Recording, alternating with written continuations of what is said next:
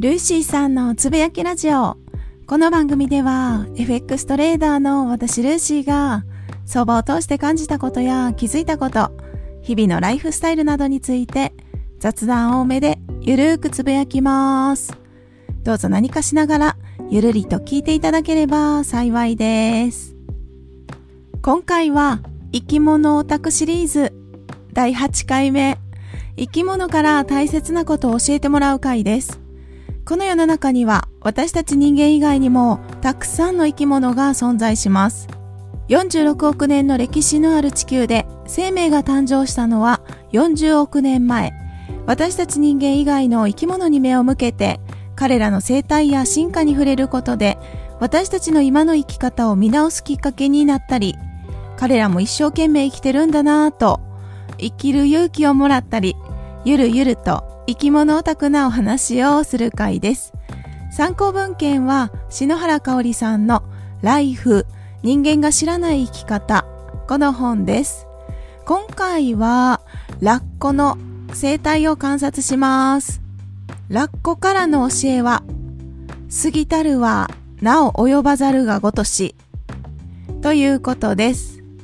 まずはじめにこの過ぎたるはなお及ばざるがごとし。このことわざの意味を軽く解説すると、度が過ぎたものは足りないものと同様に同じくらい良くない。この例えです。不十分では困りますが、過剰なものにも弊害が出てしまって、すべての物事はほどほど、程よさが大切であるということですね。何事も行き過ぎると偏りが出て、シーソーみたいなイメージですかね。どっちかに偏りすぎてしまってバランスが崩れて弊害が出てきてしまいます。なのでできるだけバランスを保って真ん中の道を通れるようにほどほどがいいという例えですね。では早速、ラッコの生態を観察します。ラッコは食肉目イタチ科体長は1.4メーターから1.5メーターぐらいです。主な生息地は、千島列島からアラスカ海岸まで幅広く生息しています。では始めます。私たち人間の世界でも他人より活躍して認められたいとか、他人よりいいものが欲しい、承認欲求があったり、プライドがあったり、これらの願望は私たち人間が生きる上での原動力の一つになってると思います。人間と同じようにラッコの世界でも同じようなことがあるんです。ラッコは霊長類以外で唯一道具を使う哺乳類だと言われています。お腹の上に置いた好物の貝を平たい石を使って器用に割る姿は何とも愛くるしいですよね。めちゃくちゃ可愛いなと思います。気に入った石が見つかると、ラッコの脇の下にあるポケットのようなくぼみに入れて、どこへでも持ち歩くそうです。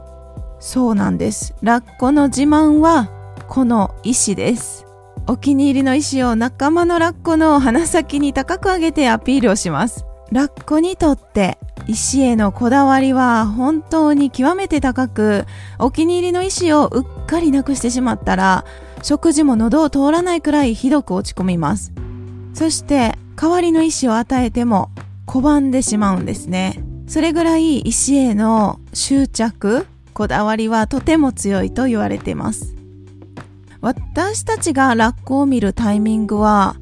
主に水族館主にというか水族館しかないですよね。野生で見る機会は現地に行かないとなかなか見れないと思うんですけれども、水族館にいるラッコたちは高く掲げた石で窓ガラスをコンコンコンと叩くことがあります。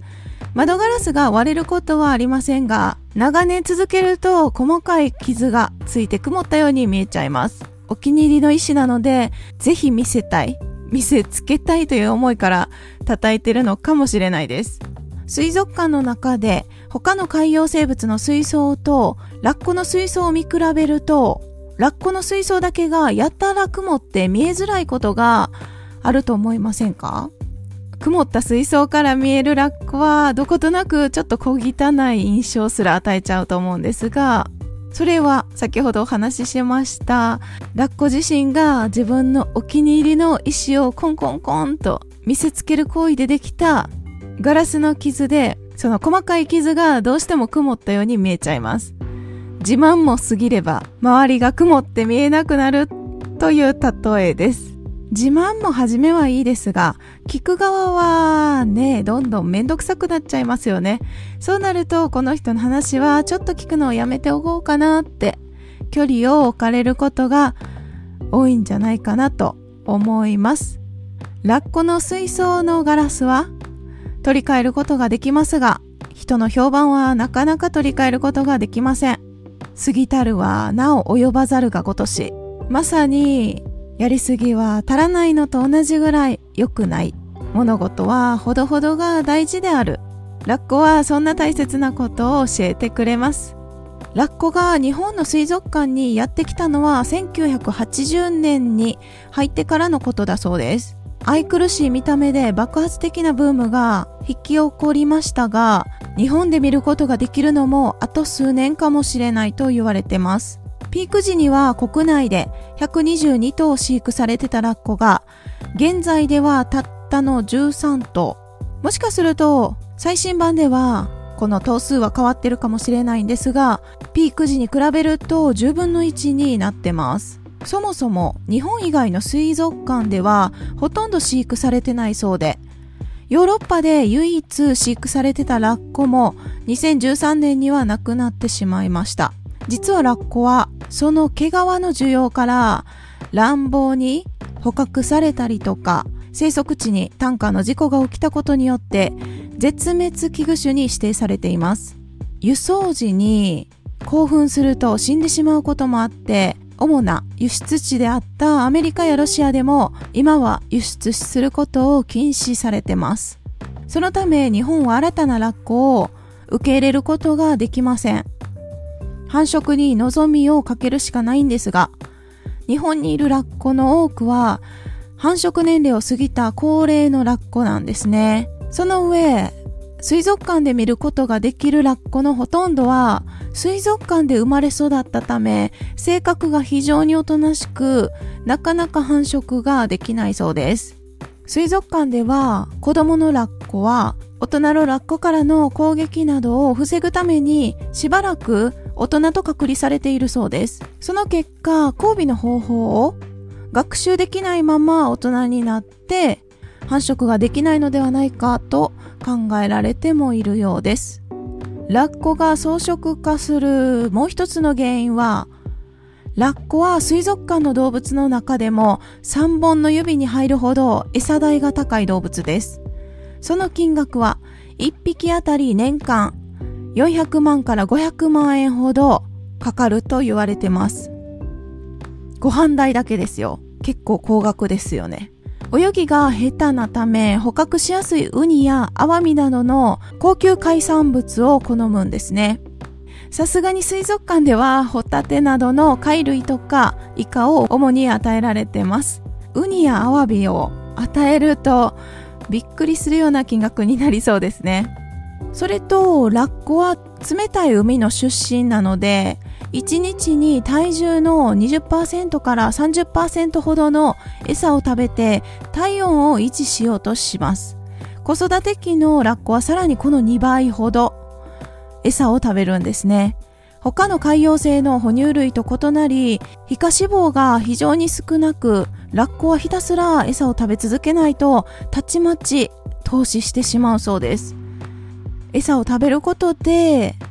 燃料を燃やして体温を保ってるということですね。